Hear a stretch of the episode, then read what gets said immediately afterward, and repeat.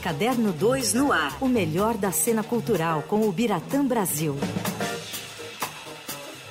O Biratã Brasil com a gente já aqui no fim de tarde Eldorado, editor do Caderno 2. Boa noite, Bira. Boa noite, queridos. Tudo bem? Tudo, Tudo certo, ótimo. Bira. O Bira tem um assunto de cinema nacional para falar aqui com a gente, mas antes tem uma notícia ótima para o cinema paulistano, é. o Biratã Brasil. É isso mesmo. Olha, o pessoal mais velho do, como eu vai saber do que eu estou falando. Um cinema que fez muita história nos anos, principalmente nos anos 60, 70. É, ele abriu em 62 e foi só fechar em 96, já numa fase bem decadente. Estou falando do Cine Biju, ali na Praça Roosevelt. Era um cinema, eram duas salas, o Cine Biju, e cinema, salas pequenas, uma tela minúscula. Se você pensar nas, né, nos IMAX da vida hoje, aquilo lá é a tela da nossa casa, né? E, é, mas assim, era o reduto do cinema de arte, do ah. cinema que você não conseguia muitas vezes ver por conta do cinema comercial estar tá mais massacrante ali em relação aos blockbusters, ou até alguns filmes de arte que não ficaram muito tempo em cartaz e antes de sair definitivamente iam ali para o biju. Uhum. Tinham vários problemas, né? Como eu falei, a sala era pequena, abafada, a tela pequena também. Tinha 70 lugares cada sala. Uau! É, as cópias, como eram em negativo, né, celuloide, muitas vezes iam arrebentadas. É, mas, enfim, era onde você conseguia assistir o Coraçado Potemkin, por exemplo, né, um clássico soviético do início do século passado.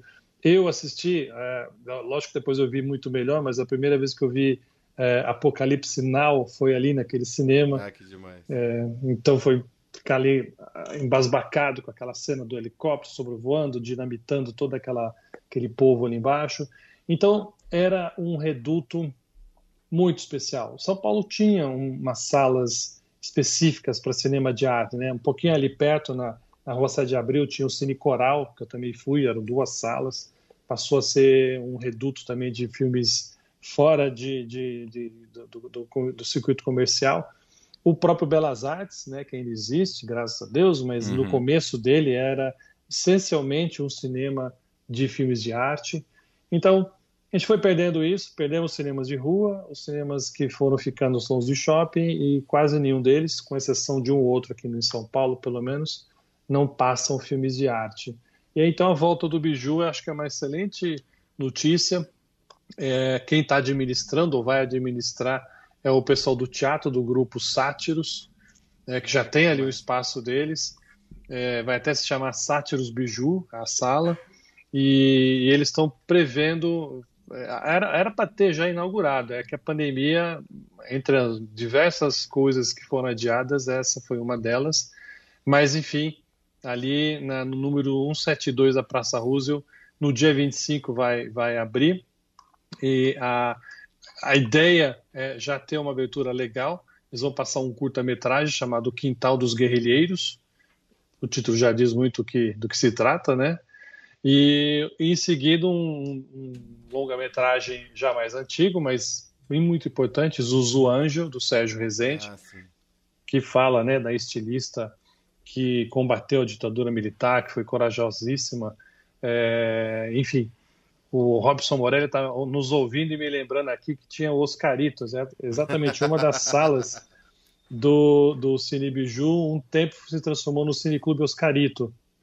Porque que demais. ela era teatro e cinema, primeiro era só cinema, duas salas, depois fechou, aí reabriu como cinema meio esquisito, aí virou teatro, mas aí teve essa, essa fase do Cine Clube Oscarito, é bom falar com gente velha. Obrigado, viu, Robson Morelli? abraço, um abraço, Morelli. Morelli. Então, é, é, muito legal isso, a gente ter esse cinema. Não é nada espetacular, como eu já disse, né? Vão ser 77 lugares, aquelas poltroninhas é, bem básicas. Na lateral eles botam até cadeira, cadeira mesmo, não é poltrona, mas cadeiras, para poder aumentar um pouco a, a população dentro do cinema. Mas vai valer a pena, eu acho, acompanhar, pelo menos, é, por mais que você tenha acesso a tudo hoje em dia, praticamente tudo no streaming, né, nas, na, em todos os serviços que existem, mas nada como uma experiência de ir ao cinema e ver ali né, para onde aquele filme foi feito. Então, uma boa notícia essa volta do Biju aqui para São Paulo. Total, e é mais ou menos como você disse, né, Bira? A gente já praticamente não tem esse tipo de cinema aqui. Porque mesmo os cinemas de rua que a gente tem, que se dedicam também ao cinema de arte, digamos assim, é, uhum. são cinemas que também passam, vez ou outra, blockbuster, até por questão de sobrevivência, de estrutura, tamanho maior, né? Exatamente, você tem toda a razão. Você vê, o, falando do Belas Artes, Belas Artes você pode tanto ver um, um filme japonês, por exemplo, ali numa sessão, como na sala maior você subir e ver um Homem-Aranha.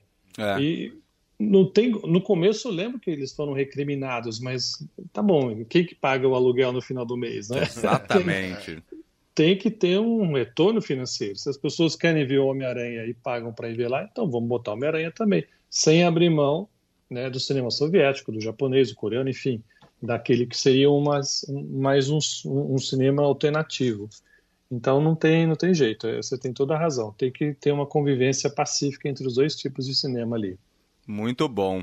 Bom, outro assunto do Biratã Brasil hoje com a gente aqui no fim de tarde é a estreia brasileira nessa quinta-feira nos cinemas. Qual é essa estreia, o Biratã Brasil? Olha, finalmente a gente está falando de coisas que demoram para acontecer, né? É. Esse é outro, era para ter estreado no início de 2020. Aí, como lembra, né, lá para março de 2020, a gente comentava, ah, lá para junho, julho já acabou tudo isso, a gente volta ao normal, né? oh, quem nos dera, né? É, então ele foi sendo adiado, adiado. Eu estou falando agora do Eduardo e Mônica, é um filme muito gracinha, muito gostoso de ver, obviamente inspirado na canção do Renato Russo. É, eu acho é, elogiosa a atitude da produtora, Bianca De Filipes, uma vez conversando com ela é, e falando desses adiamentos constantes. Imagina, o filme era para estrear em março, abril de 2020, está estreando em janeiro de 22, quase dois anos depois. E eu dizia, por que, que você não começa no streaming? Né? Muitos filmes nacionais até estrearam no streaming já para poder fazer algum dinheiro. Não, esse filme é para cinema eu vou esperar quando puder. E além de ter que esperar, é, uma outra outra ameaça, vamos dizer assim, que tanto ela como todos os filmes brasileiros sofrem, é a, a presença maciça de blockbusters, né? Verdade. Então, ela teve uma ideia. Esse filme era para ter estreado no primeiro, na primeira quinta-feira de janeiro, ou seja, três semanas atrás. Mas uh, o produtor que tem um olhar bom é, é legal, né? Ela hum. percebeu que estava o quê? Tava o Homem-Aranha ali, ia entrar o Matrix, ou seja, você fica jogado para duas, três salas e ali no segundo fim de semana você está fora. Total. Né? Então ela estreia agora, né? Depois de amanhã, no dia 20. O Homem-Aranha já está perdendo um pouco seu fôlego, tudo bem, tem lá um público ainda, mas já não é mais o mesmo. Matrix nem teve tanto fôlego assim. não temos nenhuma animação grande é, né, da Disney, ou que seja, para brigar também por espaço. E por quê? Porque estamos esperando no dia 8 de fevereiro sair a lista dos indicados, dos finalistas do Oscar.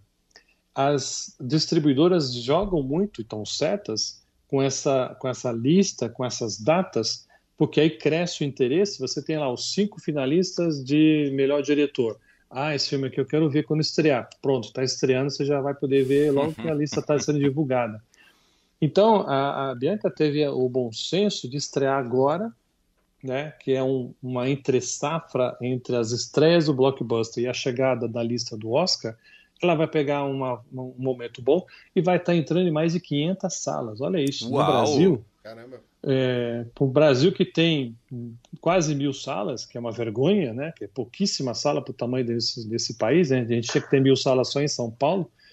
É, ela vai ocupar 500. Então é, é uma delícia você ver isso, né? A, ver a potência e tomara que o filme siga o mesmo bom caminho do Marighella, que fez uma boa bilheteria, uhum. a Turma da Mônica, que a gente falou aqui, que está fazendo uma excelente bilheteria, já passou de 500 mil é, espectadores. Uau! Legal. Muito legal, né? Em duas semanas praticamente.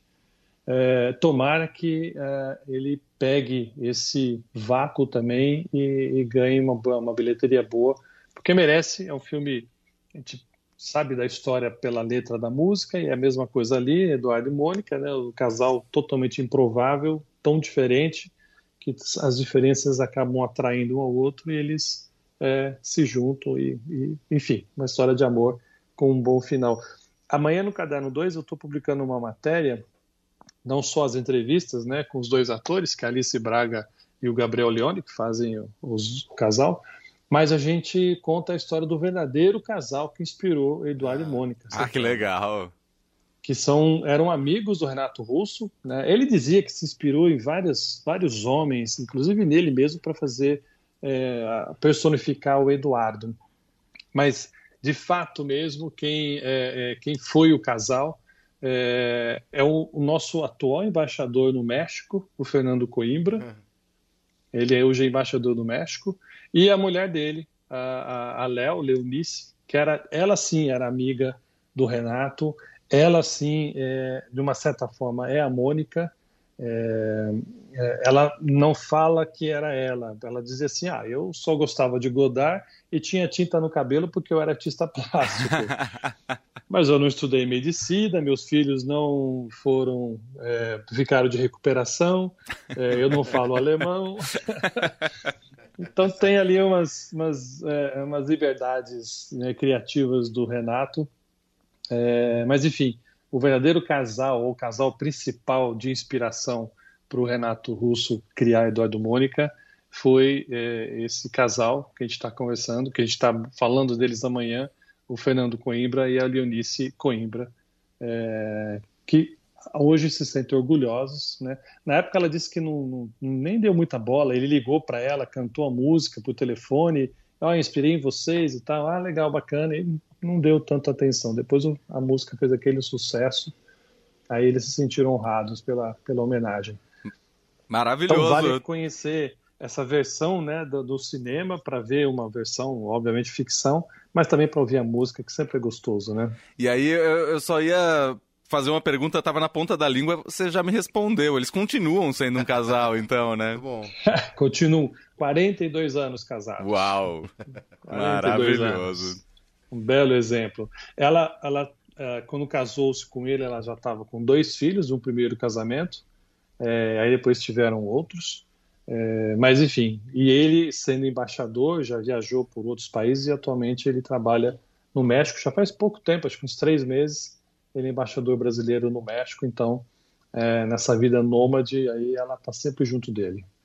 Muito boa a entrevista, a entrevista, a história que você confere amanhã no Caderno 2, então, né, Bira? Isso, a gente não falou com eles ainda por conta de fuso horário e eles estavam viajando lá pelo México, mas a gente resolveu contar logo a história, já que estamos falando do filme.